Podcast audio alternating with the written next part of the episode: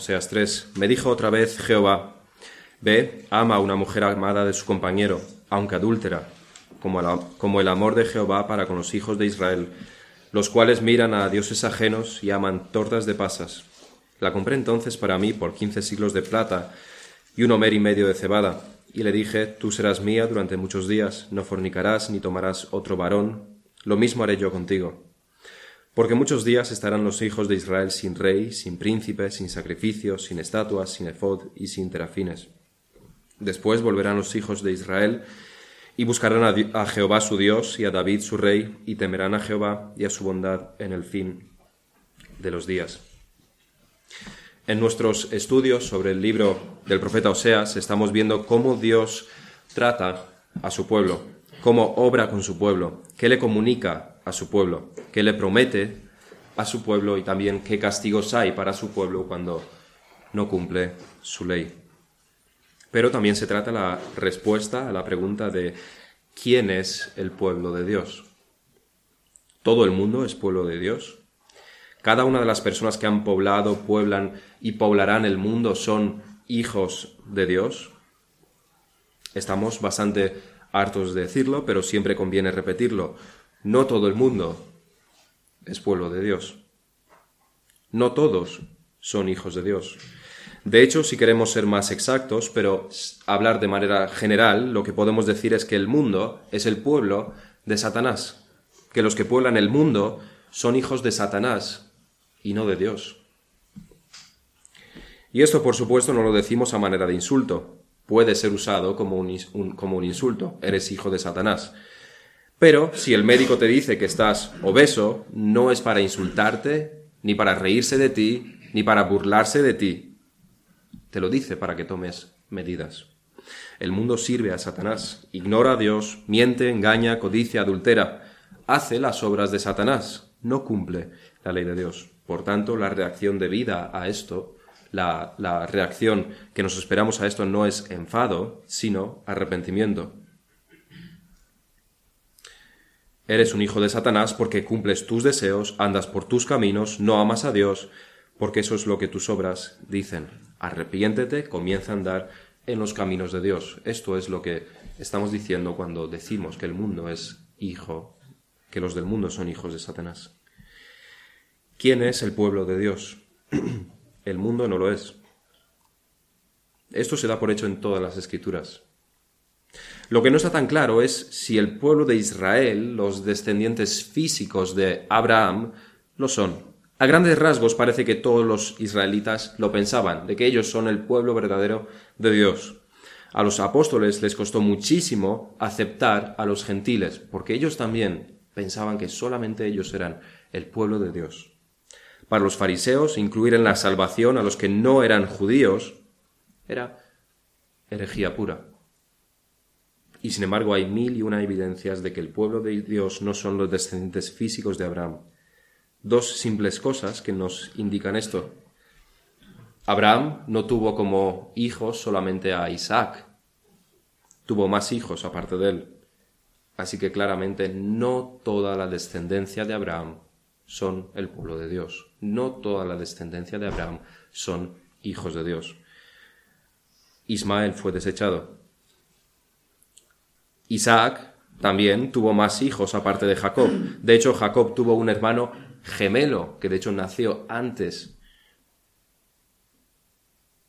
Claramente no toda la descendencia ni de Abraham ni de Isaac son el pueblo de Dios. No todos los descendientes físicos ni de Abraham ni de Isaac son el pueblo de Dios. Pero hay muchas más cosas que el apóstol Pablo nos comenta en sus cartas. Por un lado, por ejemplo, la semilla de la que se habla, de la que se le habla a Abraham no es Isaac ni sus descendientes en última instancia, sino que esta semilla es Cristo. No tiene que ver con su descendencia física completamente. Además, la circuncisión que indica la pertenencia al pueblo de Israel fue dada después de la promesa, igual que la ley. En la línea de David hay varias mujeres extranjeras que no pertenecían al pueblo de Israel, y eso también debería hacer tambalear los fundamentos de estas creencias judías. Esas las podemos llamar evidencias macro, porque son a nivel más general, son eh, patentes en las escrituras, las podemos ver a simple vista, son, forman parte de la historia. Pero debemos fijarnos en lo micro también, a más bajo nivel, particularmente en las experiencias de David. En sus salmos, David se refiere muchas veces a sus enemigos, a aquellos que conspiran contra él, a aquellos que le desean la muerte, los que hablan mal contra él. Y estamos viendo en la serie de David cómo él no estaba loco al escribir estos salmos, era una realidad. Saúl le perseguía, sus hijos lo persiguieron. Y lo que esto nos debe hacer pensar es lo siguiente, si David es un hijo de Dios, y desde luego David era, fue un hijo de Dios, ¿qué son entonces sus enemigos? ¿Creéis que aquellos que buscan matar a los hijos de Dios son hijos de Dios? Porque desde luego eran israelitas. Saúl lo era. Los hijos de David, por supuesto, lo eran. Pero eran enemigos del Hijo de Dios, de David. Acab, el rey que persiguió incansablemente a Elías, también era, por supuesto, israelita. Pero puede ser hijo de Dios alguien que persigue a los verdaderos hijos de Dios, como David, como Elías, con muchas otras con muchos otros ejemplos que encontramos, por ejemplo, todos y cada uno de los profetas? ¿Creéis que Dios tiene hijos que odian a sus hermanos tanto hasta tal punto que buscan su muerte? Y la respuesta es no. Cuando bajamos a nivel personal vemos que hay diferencias en el pueblo de Israel. No todos son hijos de Dios, no todos son pueblo de Dios. Su comportamiento lo revela, su falta de arrepentimiento lo revela. Pero Seas en el siglo VIII antes de Cristo nos lo dice también de forma bastante clara y persuasiva. No todos los israelitas son hijos de Dios, no es el pueblo de Dios. Hemos visto cómo Dios abandona al pueblo físico de Israel, en particular a las diez tribus del norte en el capítulo 1. El versículo más crucial quizás sea el versículo 9 del capítulo 1. Es el tercer hijo de Gomer. Y dijo Dios, ponle por nombre Loami, porque vosotros no sois mi pueblo, ni yo seré vuestro Dios. Esta es la sentencia gravísima. A partir de aquí debemos tener cuidado con el término Israel, porque la palabra de Dios se cumple. Los descendientes físicos de Abraham, las diez tribus del norte en particular, no son ya, no van a ser consideradas el pueblo de Dios. Dios no se contradice.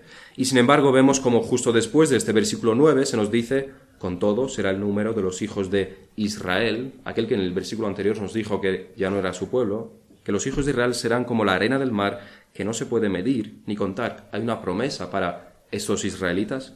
¿Cómo podemos entender esto? Realmente Pablo ya hizo todo el trabajo por nosotros, sobre todo en Romanos 9, 10 y 11. Aquí debemos entender Israel como una descendencia espiritual y no física de Abraham. Es por este pasaje y, por la interpretación de Pablo que podemos contestar perfectamente a la pregunta ¿quién es el pueblo de Dios? Nos debemos hacer esta pregunta. ¿Quién es el pueblo de Dios? Y contestamos de la siguiente manera. El pueblo de Dios es la descendencia espiritual de Abraham, aquellos que tienen la fe de Abraham. Por supuesto, nos podemos extender bastante más en la definición, pero esta nos sirve por ahora. Y desde luego, según esta definición, la mayoría de los israelitas no son descendientes espirituales de Abraham. Se han entregado a la idolatría, al pecado, han abandonado a Dios, rechazan a Dios y aman a sus falsos dioses. Ellos no son para nada como Abraham. Sus hechos no son los de Abraham. Y sus hechos solamente revelan su corazón perdido en sus pecados. Pero las cosas se complican un poco más. No es que a partir de este versículo 9 del capítulo 1, cada vez que se menciona a Israel, o sea, se referirá a la descendencia espiritual de Abraham. En algunas ocasiones se sigue refiriendo a la descendencia física, a las diez tribus. Y en este capítulo 3 se dirige más específicamente a aquellos descendientes espirituales de Abraham que lo son también físicos, porque dentro del, del Israel físico hay también parte del pueblo de Dios. Recordamos como Dios le dice a Elías que tiene a otros siete mil que no se han inclinado ante Baal. Esto fue como 100 años antes de Oseas. Dios aún tiene pueblo dentro del pueblo físico de Israel, así como tuvo pueblo cuando el Señor se encarnó. Los apóstoles eran judíos, Pablo era judío, muchos lo eran, y fueron descendientes a la vez espirituales de Abraham, tanto físicos como espirituales. Es el remanente del que se habla numerosas veces. Por eso, en medio de estos grandes juicios que Dios envía a las diez tribus de Israel, las consecuencias de la desobediencia, también las sufren los verdaderos hijos de Dios. De hecho, hay algunos que hicieron lo mismo que los demás. También adoraron algunos de ellos a ídolos, también cometieron toda clase de pecados, pero Dios usará estos grandes castigos para atraerlos a Él y salvarlos de sus pecados. Es importante tener en cuenta esto para poder interpretar bien las escrituras quién es la audiencia primaria. Si contestamos bien a esta pregunta, podremos también saber cómo aplicar mejor el mensaje de las Escrituras a nuestra vida. Porque aunque no seamos nosotros la audiencia primaria, la Biblia sí ha sido escrita para nosotros también. La Biblia es para nosotros también, aunque Oseas no escribió con nosotros en mente. Por supuesto que no. Pero el Espíritu Santo obra de tal manera que también nosotros la podemos aplicar.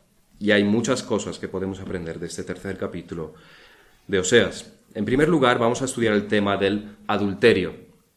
Desde el inicio del libro se nos habla de los adulterios de Gomer, por lo que trataremos este tema en el primer punto. En el segundo punto veremos a un Dios que ama a su pueblo, que no lo abandona. En tercer lugar, veremos a un Dios que disciplina a su pueblo. Y en cuarto lugar, a un Dios que salva a su pueblo. El versículo 1 dice de Oseas 3, ve, ama a una mujer amada de su compañero, aunque adúltera.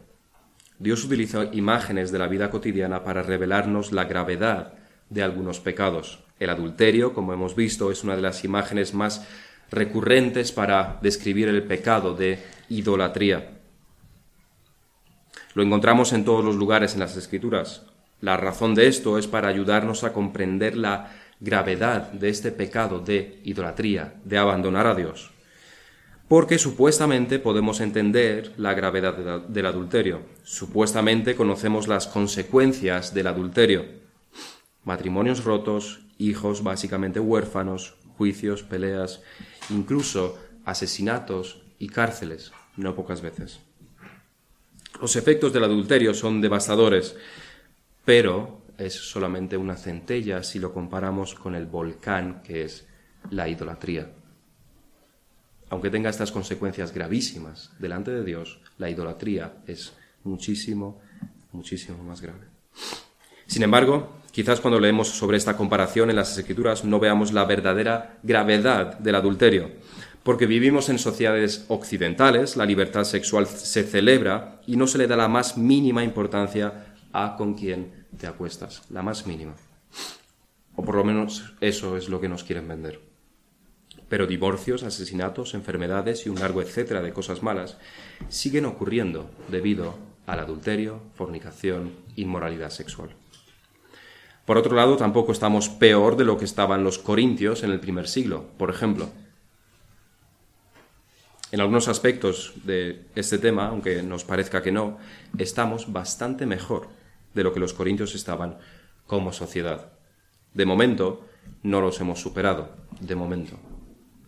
Y debido a la corrupción en medio de la cual vivían los creyentes corintios, Pablo les advierte severamente del adulterio y de la fornicación.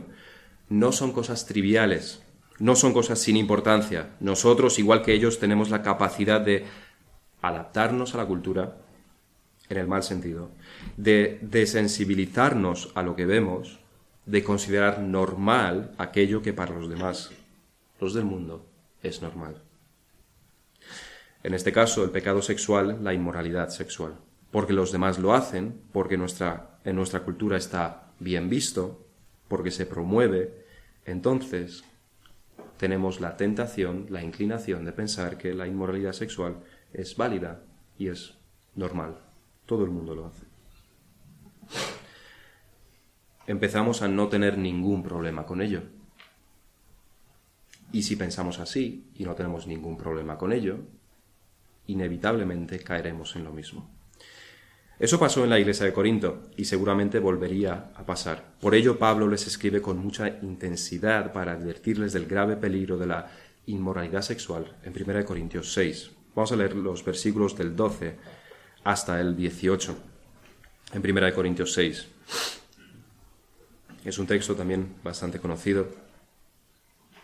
Muchos dicen que aquí Pablo está repitiendo algunos de los eh, de lo que decían los filósofos griegos de todas las cosas me son lícitas y luego le añade más no todas convienen.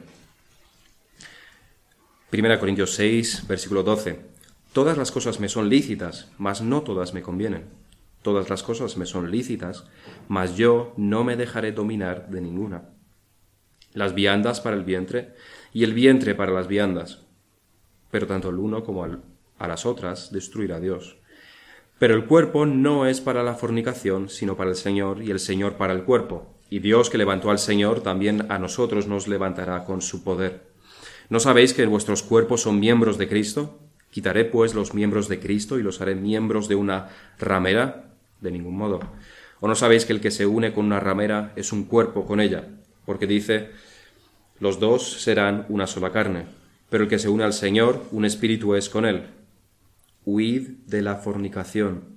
Cualquier otro pecado que el hombre cometa está fuera del cuerpo, mas el que fornica contra su propio cuerpo peca.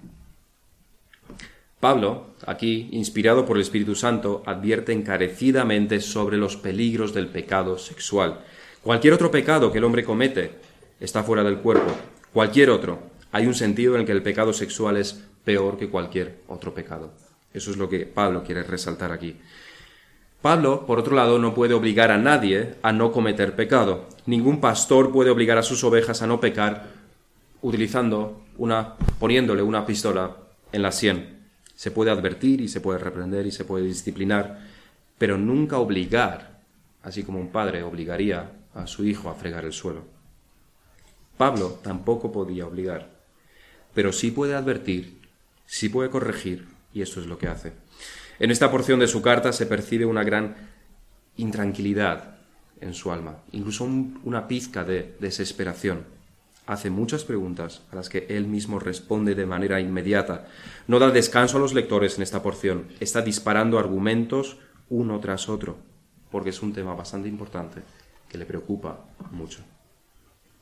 La imagen que da es la de un padre que está frente a su hijo de un año, separados por las vías del tren. El espacio es entre ellos es lo suficientemente grande y el tren viene a muchísima velocidad. Al padre no le daría tiempo a cruzar las vías del tren para intentar rescatar a su hijo. Es pequeño, él no se da cuenta del peligro. El padre no puede hacer nada, solamente le puede advertir de la mejor manera que le es posible desde las otras vías, desde el otro lado de las vías del tren, para que su hijo no cruce las vías le grita, le hace señas, le tranquiliza, intenta hacerlo todo para advertirle, para que no se mueva, porque será arrollado por el tren. Este es Pablo en este pasaje de los Corintios. Él no puede tomar las decisiones por ellos, pero sí les puede advertir sobre este gravísimo pecado. Y realmente las consecuencias del pecado sexual son tan desastrosas como lo sería ser atropellado por un tren. No lo hagas, no vayas por ese camino, ten cuidado, te llevará a la destrucción, no debes, pecarás gravemente, aléjate. Este pasaje de 1 Corintios no solamente nos advierte sobre el peligro fatal del pecado sexual. A través de esto, a través de este ejemplo, Dios nos ha revelado el principio o los principios, en, en realidad son muchos principios los que nos da, pero el más importante nos lo revela y que explica la gravedad de este pecado. El principio lo encontramos en el versículo 19, el que va después. ¿O ignoráis que vuestro cuerpo es el templo del Espíritu Santo, el cual está en vosotros, el cual tenéis de Dios, y que no sois vuestros? Realmente lo podemos dividir en varios principios dependientes unos de los otros. El fundamental es que nuestro cuerpo es el templo del Espíritu Santo. Nuestro cuerpo no es nuestro.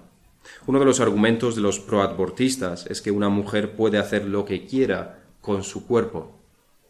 Falso desde el mismísimo inicio. Las premisas son falsas. No es su cuerpo, ni tampoco el tuyo es tu cuerpo. ni una mujer puede hacer lo que quiera con su cuerpo, ni un hombre tampoco. Nunca lo hemos comprado para que sea nuestro. Es de Dios. Dios nos lo ha dado. Dios nos lo ha prestado, si lo queremos decir así. Por ello, tampoco puedes dar tu cuerpo a nadie que no sea tu marido o esposa, ya que solamente en ese contexto alguien más es propietario de tu cuerpo. Mientras no estemos casados, nadie de esta tierra posee nuestros cuerpos, ni siquiera nosotros mismos. Así que no puedes hacer lo que quieras con él. No puedes dar tu cuerpo a ningún chico, ni chica, ni hombre, ni mujer fuera del matrimonio, porque no es tuyo, no es tu cuerpo para que lo puedas dar. Pero lo interesante de este principio es que no se aplica solamente al pecado sexual. El pastor Albert Martin comenta, el apóstol instruye al creyente a estar comprometido a seguir un estilo de vida de forma consciente, continua y tenaz, cuya motivación sea un deseo profundo y constante de glorificar a Dios en el cuerpo, al cual Él le ha otorgado una dignidad tan maravillosa. Es el templo del Espíritu Santo. Esta es la aplicación práctica del apóstol y es una aplicación cuyo alcance abarca mucho más que el, mandato, eh, que el, mandato, de mantener el cuerpo libre de la inmoralidad sexual. Este principio de que somos el templo del Espíritu Santo, desde luego nos advierte contra y nos prohíbe la inmoralidad sexual, pero a la vez es mucho más que esto. Si en el versículo 19 encontramos el principio de por qué la inmoralidad sexual es pecado, en el versículo 20 encontramos un mandato bastante más, bastante claro. Un mandato, porque habéis sido comprados por precio.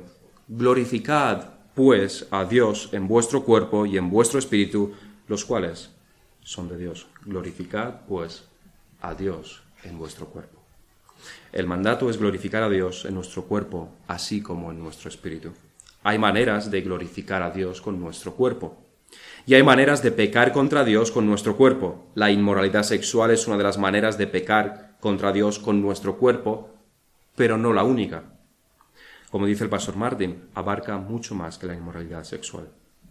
Por ejemplo, no tenemos ningún mandamiento ni mandato específico de que no, de que no podamos amputarnos los dedos de la mano. Pero ¿creéis que yo glorificaría a Dios con mi cuerpo si cogiese un cuchillo y me cortase todos los dedos de la mano izquierda? ¿Estaría glorificando a Dios con mi cuerpo haciendo esto?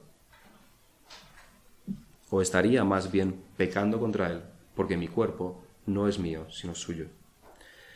No es mi cuerpo, es el templo del Espíritu Santo y debo cuidarlo.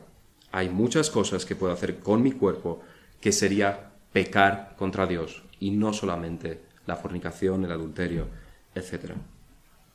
Podemos usar la imagen de un coche que un amigo nos presta tenemos un problema y un amigo nos presta el suyo durante unos días. Nos dice claramente que tengamos cuidado para no tener ningún accidente. Esa es la inmoralidad sexual, el accidente. Pero realmente tenemos más deberes que ese, aunque no nos lo ha dicho de manera tan clara. Por necesidad hay más cosas con las que tener cuidado para no fastidiar a nuestro amigo. Por ejemplo, no podemos ir por la autovía conduciendo en, yendo a 100 o a 120 en tercera. Estaríamos estropeando el motor. Nuestro amigo no nos ha dicho nada, pero se espera de nosotros que lo entendamos. Tampoco podemos empezar a rayar el coche o hacer grafitis en él. Nuestro amigo no nos ha dicho nada, pero tampoco estará bien pincharle las ruedas, ¿verdad? El principio es el mismo. Tenemos un cuerpo que no es nuestro, es de Dios. Glorificad pues a Dios en vuestro cuerpo. Atentar contra nuestro cuerpo es pecado. Amputarnos los dedos es pecado. Partiendo solamente desde ese principio, solamente este principio, ¿sería pecado fumar? El cáncer de pulmón mata a millones de personas al año. ¿Es pecado fumar? ¿Es pecado comer cosas que está más que comprobado que perjudican la salud? Exceso de grasa, de carne, estar todo el día comiendo golosinas, el alcohol, cosas que están probadísimas, que afectan a nuestro cuerpo de manera negativa. Hay muchas maneras de pecar contra Dios descuidando nuestro cuerpo. El principio es este. El cuerpo que tenemos no es nuestro. El mandato es cuidarlo porque es de Dios. Así que hemos visto la gravedad del adulterio, de cómo Pablo lo pinta con palabras severísimas ante los ojos de los corintios, la gravedad del adulterio que es solamente además una sombra de la gravedad de la idolatría. La esposa de Oseas, Gomer, es adúltera, lo cual le provoca dolores indecibles a Oseas. Pero en cuanto a gravedad, es solamente una sombra de lo que Israel le hace a Dios al irse tras otros dioses. El versículo 1 de Oseas 3, aparte de presentarnos a Gomer, adúltera, nos presenta también a un Dios que ama. Me dijo otra vez Jehová, ve, ama a una mujer amada de su compañero, aunque adúltera, como el amor de Jehová para con los hijos de Israel, los cuales miran a dioses ajenos y aman tortas de pasas. Tal como tú, Oseas, amas a esta mujer, así ama Jehová a los hijos de Israel. Lo impresionante o sorprendente de este amor de Dios no es que Dios ame. Al fin y al cabo sabemos que Dios es amor. Nos sorprende ya poco escuchar esto. No tenemos ningún problema con eso. Pero seguiría siendo una gran noticia solamente si Dios amase a unas criaturas sin pecado es sorprendente que un ser infinito amase a Adán en su estado inmaculado, un ser infinito que se rebaja para amar a un ser finito. ¿Por qué un ser infinito, santo, glorioso, ama a una criatura finita, temporal, pequeña? Porque amar es una palabra bastante fuerte. Es más que aceptación, es más que tener cuidado, es más que solamente un deseo de que te vaya bien. Amar implica mucho más que eso y Dios ama a su pueblo. Pero no ama a un pueblo inmaculado, sino que ama a un pueblo rebelde, pecador, que vez tras vez demuestra que no ama a Dios. Dios ama a pesar del pecador.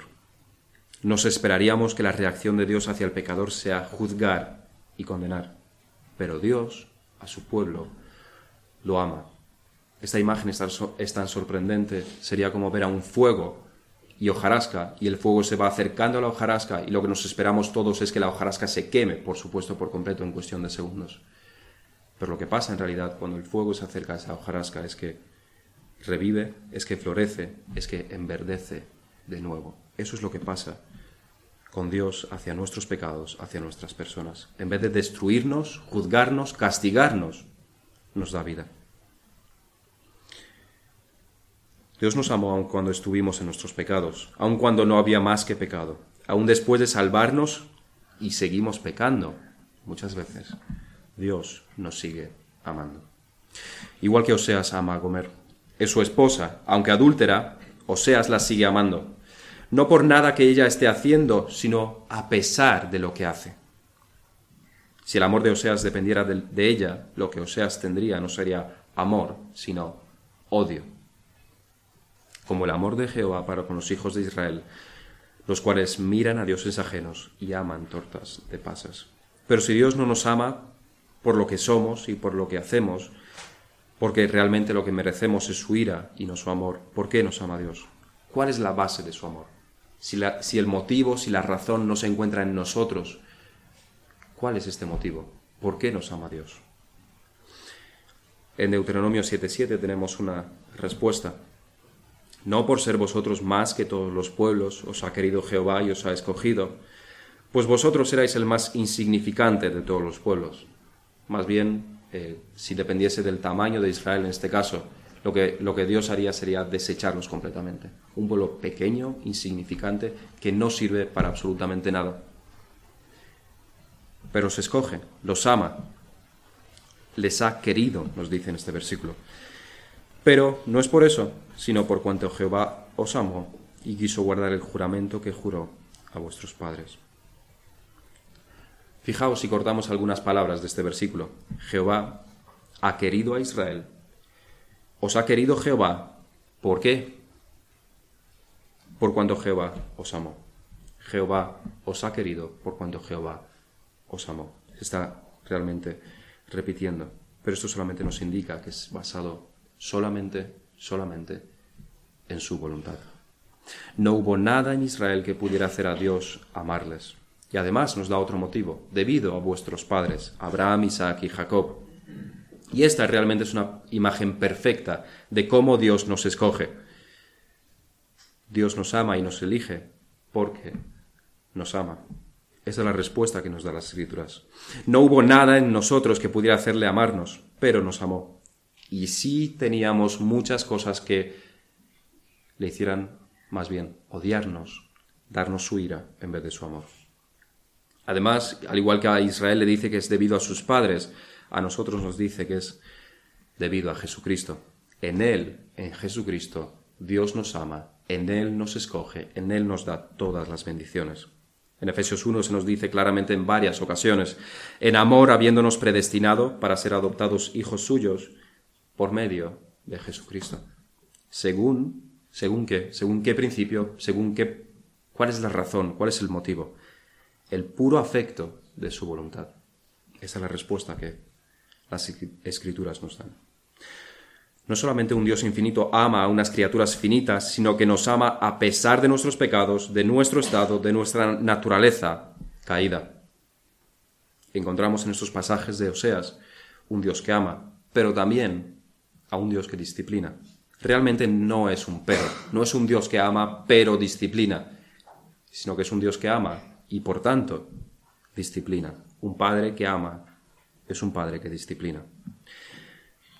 Pero el amor de Dios no solamente disciplina. Antes de eso, mucho antes de eso, el amor advierte. La mayor parte de los escritos de los profetas fueron revelaciones de Dios advirtiendo al pueblo de Israel de sus caminos malvados que llevarían a unas disciplinas severas de parte de Dios.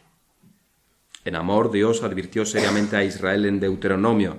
En amor les listó las graves consecuencias que pecar tendría. Juicios, muerte, conquistas y exilios, esclavizados, hambrunas, y un largo etcétera de cosas que ocurrirían si ellos seguirían pecando. Pero Dios hizo más que advertirles esa vez en Deuteronomio. Hay más. Hubiera bastado, Dios hubiera sido perfectamente justo si se hubiera quedado ahí. Pero hay más. Hubiera bastado con esta advertencia y a la mínima enviar todos estos juicios. Pero Dios no hace eso, sino que les advirtió otra vez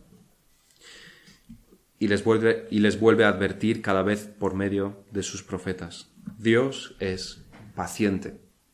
Tratamos nosotros igual a nuestros hijos, tenemos paciencia para con ellos, les damos oportunidades de corregir sus acciones antes de traer la vara de la disciplina, porque debemos desde luego imitar a Dios.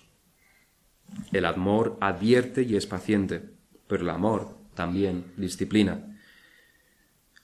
El versículo 2 nos dice, la compré entonces para mí por quince siglos, ciclos de plata y un homer y medio de cebada. Los comentaristas están básicamente de acuerdo en que esas cifras, quince ciclos de plata, un homer y medio de cebada, son cifras minúsculas que tienen el propósito de mostrar el poco valor de Gomer. Es un castigo.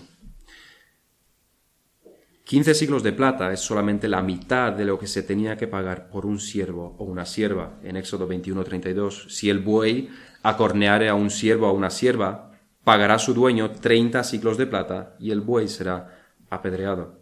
Gomer es su esposa y sin embargo paga la mitad que por un esclavo. Es una muestra de lo que realmente vale una mujer adúltera que engaña constantemente a su esposo. El homer y medio de cebada tiene el mismo propósito. Es una muestra de que no la restaura a su condición de esposa, de momento.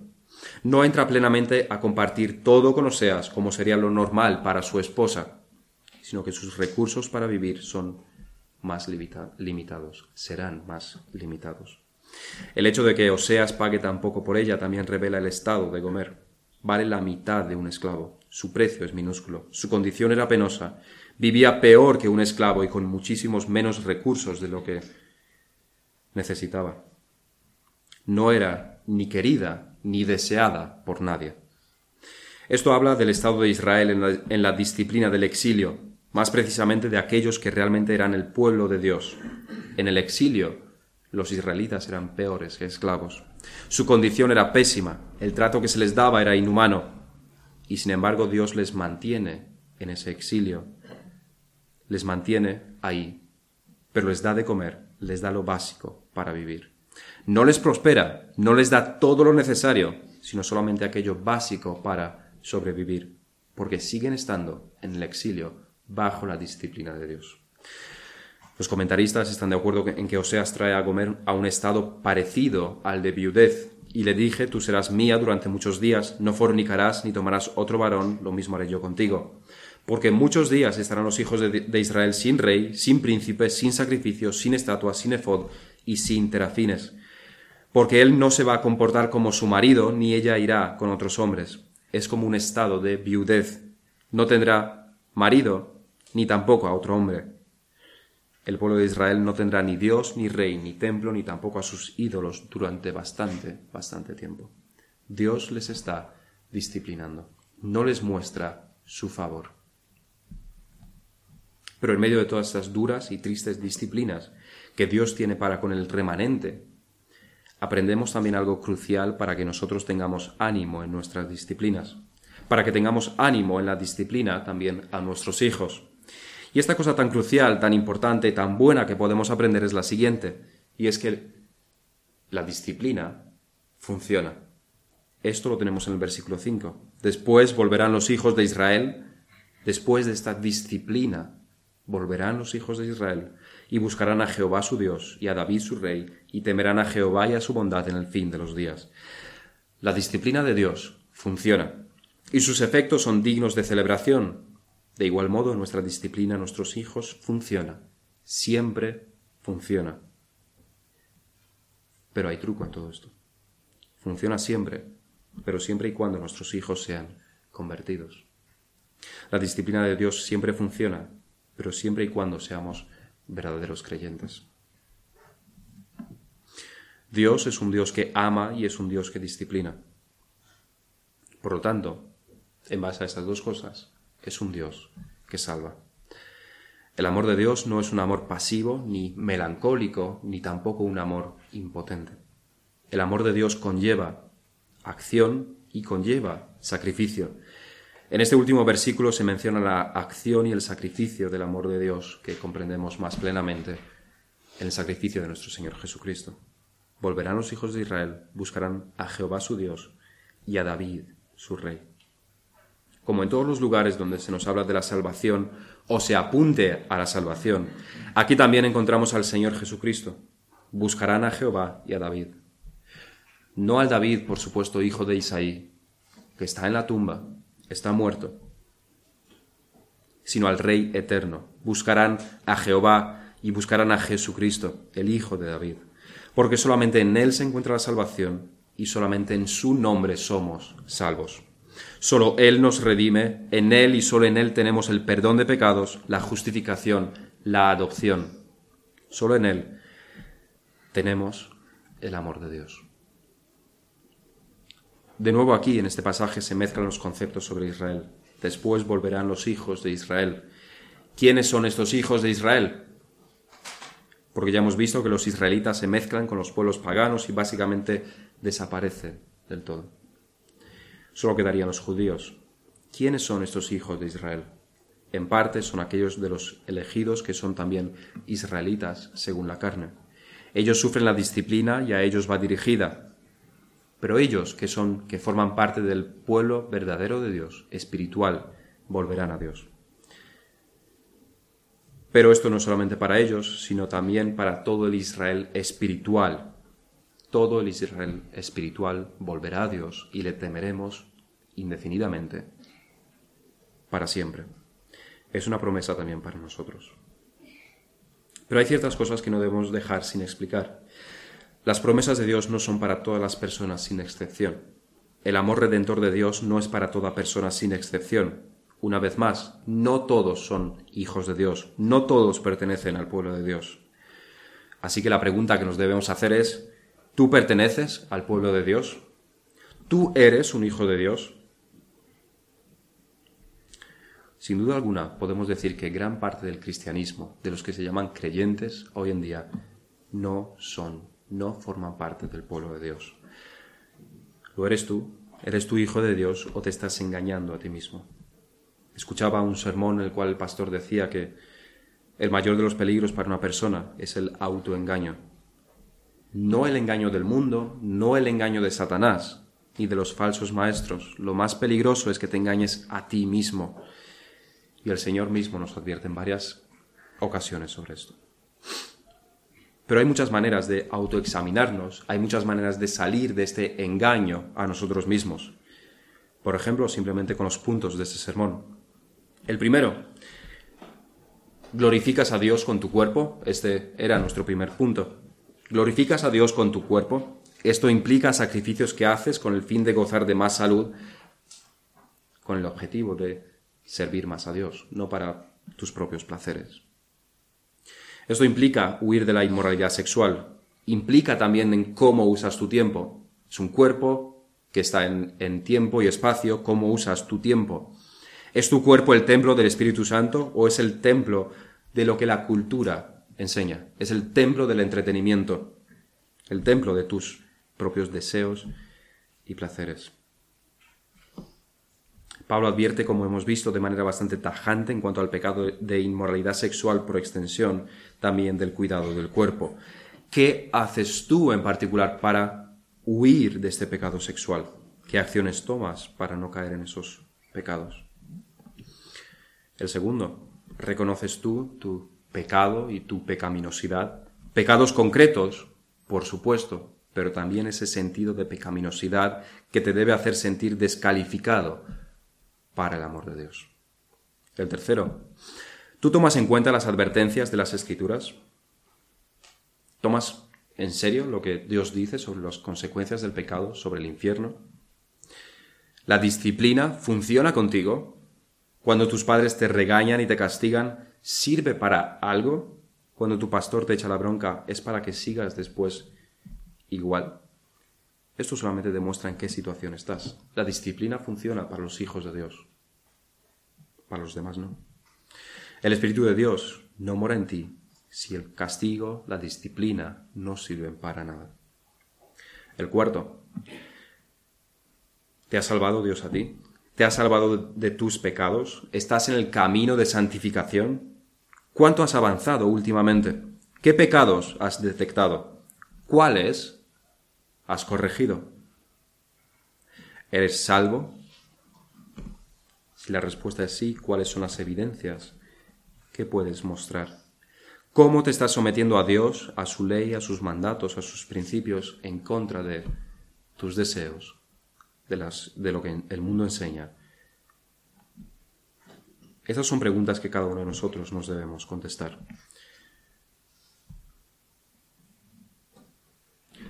Si la respuesta es no, no soy salvo, o si la respuesta es sí, pero no tienes ninguna, no encuentras ninguna razón para justificar tu respuesta, entonces arrepiéntete y ven a Cristo. Vamos a terminar en oración.